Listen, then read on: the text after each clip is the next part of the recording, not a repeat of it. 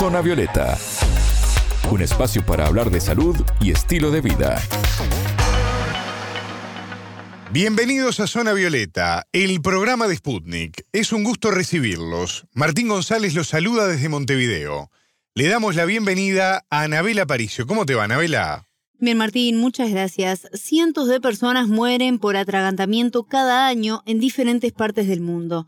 Una afección que tiene poca visibilidad y se puede prevenir muy fácilmente. La maniobra de Heimlich es una de las herramientas que permite salvar vidas y un especialista nos explica hoy en qué consiste. Zona Violeta, los rostros de la noticia.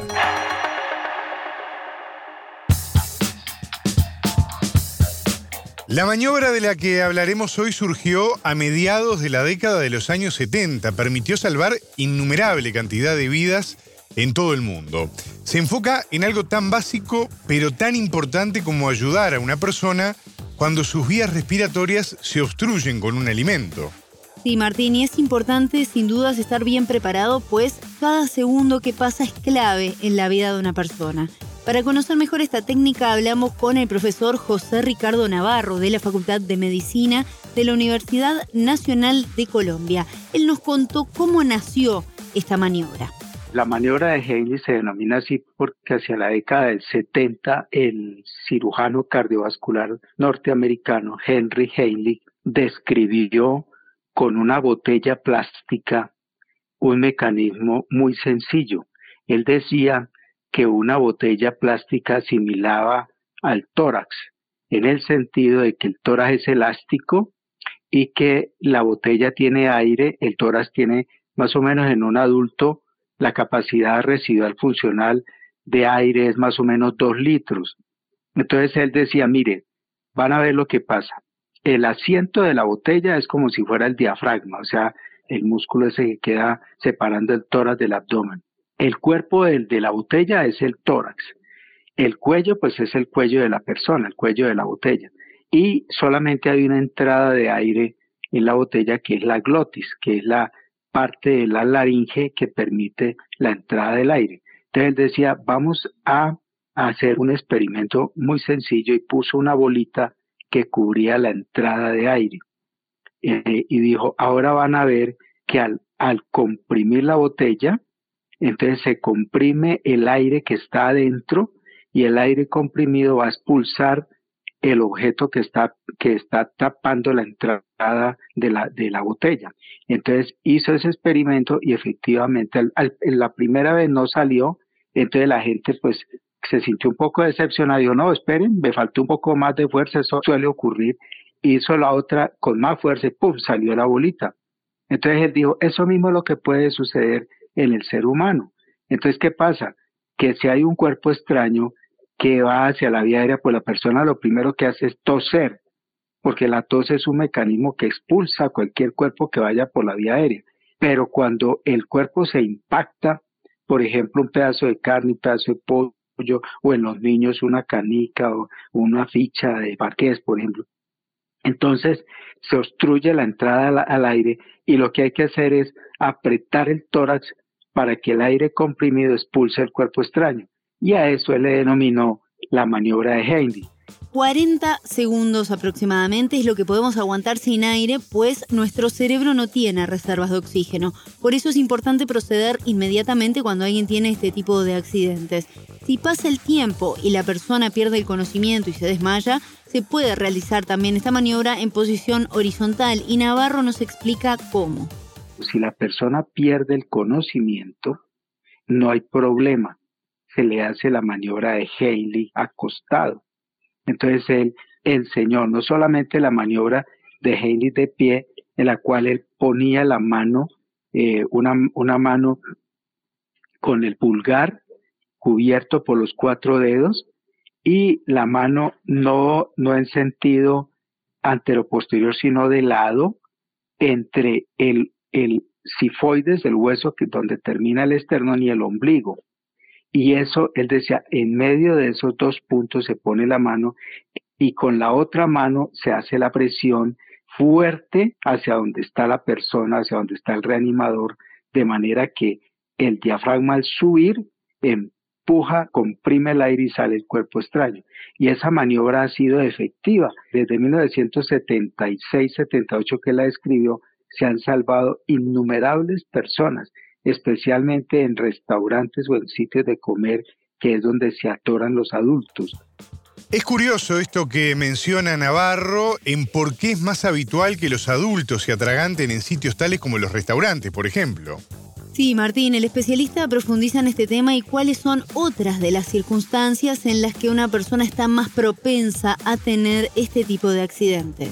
En los sitios de comer, cuando están hablando y están comiendo, entonces se desprotege la vía aérea, porque la vía aérea se protege con la epiglotis, la tapa, para que el alimento o el agua no vaya a pasar por allá. Pero cuando la persona habla o tose o se ríe o bosteza o canta, entonces la epiglotis se levanta y si en ese momento deglutió la persona, pues queda a expensas de que, de que queda expuesta a que el cuerpo extraño, en lugar de irse por el esófago, vaya y obstruya la entrada a la vía aérea. Fíjense la maniobra tan sencilla y cómo uno puede salvarle la vida a una persona.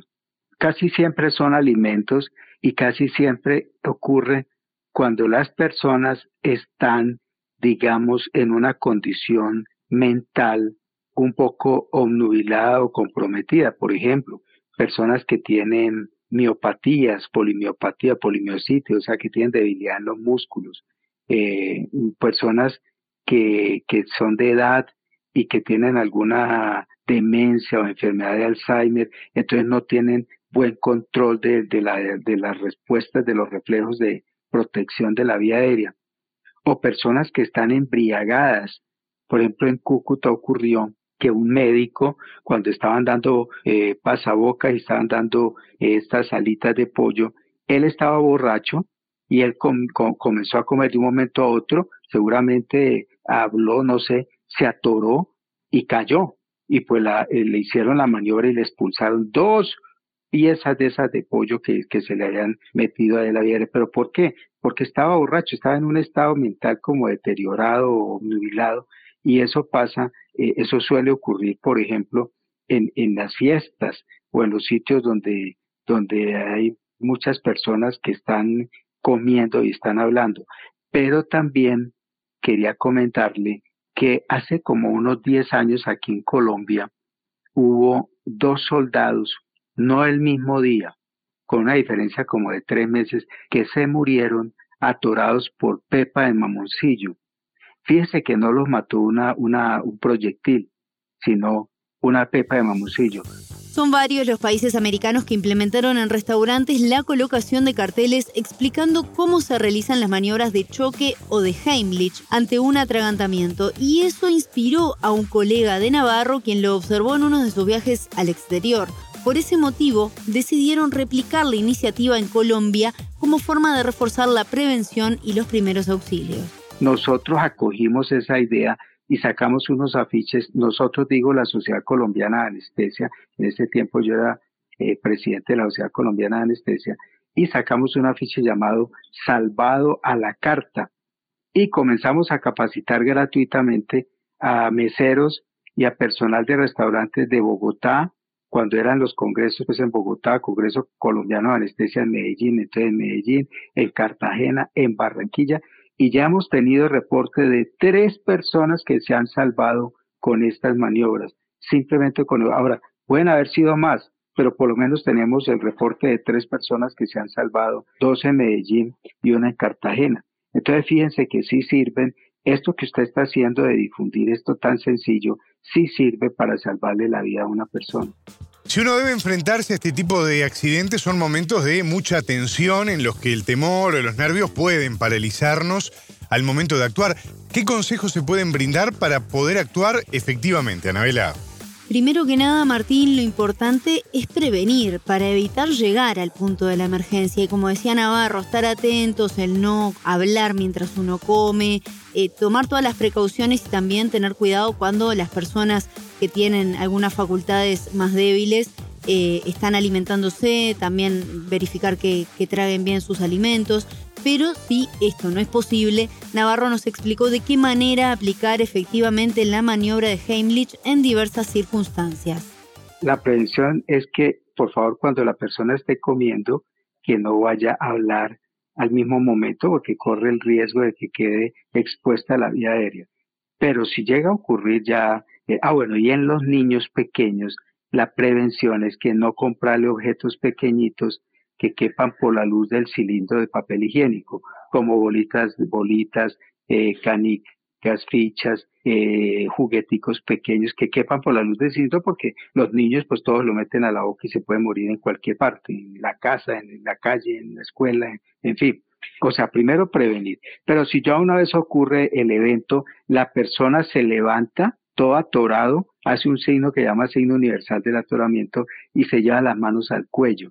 Entonces lo que hay que hacer es preguntarle a la víctima si, cómo, si, si, si puede toser, si la víctima no puede hablar, significa que está atorado total. Entonces proceder inmediatamente a colocar las manos debajo, debajo de, o sea, por encima del ombligo. Y, es, y esto sabe por qué tiene la explicación.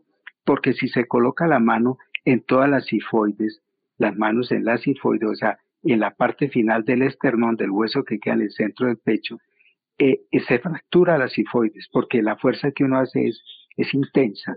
Entonces eso es un dolor que queda para toda la vida. Pues la persona es salva, pero queda con dolor ahí. Y si se pone en el ombligo, detrás del ombligo queda la, una porción fija del intestino delgado que se llama el duodeno y allí llega el conducto biliar que se llama el colédoco y el conducto pancreático y si se produce un hematoma ahí, esa persona se puede morir en una unidad de cuidado intensivo por un problema que se llama fístula de alto grado. O sea que la idea es no poner las manos en, a nivel del ombligo ni en la sifoides, sino en la mitad. La forma es por encima del ombligo, poner la mano por encima del ombligo, rodearla con la otra mano y hacer una presión fuerte hacia donde está el reanimador que está pues eh, pegando su pecho con, ah, con la espalda de la víctima.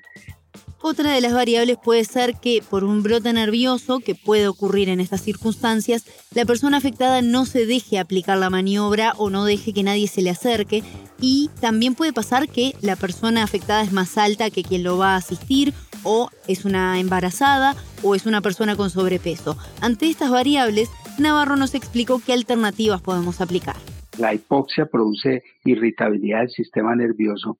Entonces muchas personas, eso ocurre por ejemplo cuando la persona está ahogando, que hace un laringoespasmo y entonces se, vuelve irascible y no deja que la salven.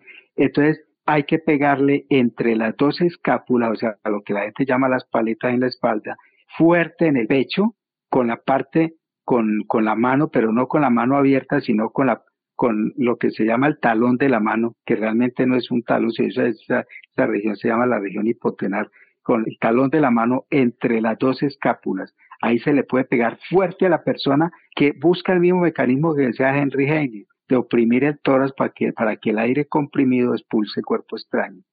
Y si la persona ya pierde la conciencia, entonces lo que hay que hacer es, una vez acostada, boca arriba, poner las manos en todo el centro del pecho y hacer como quien está haciendo más mm, lo que llama la gente compresiones torácicas para cuando una persona presenta paro cardíaco, se comprime el tórax eh, tratando de, de acercar eh, como el esternón a la columna vertebral y de esa forma se comprimen los pulmones y se expulsa el cuerpo extraño.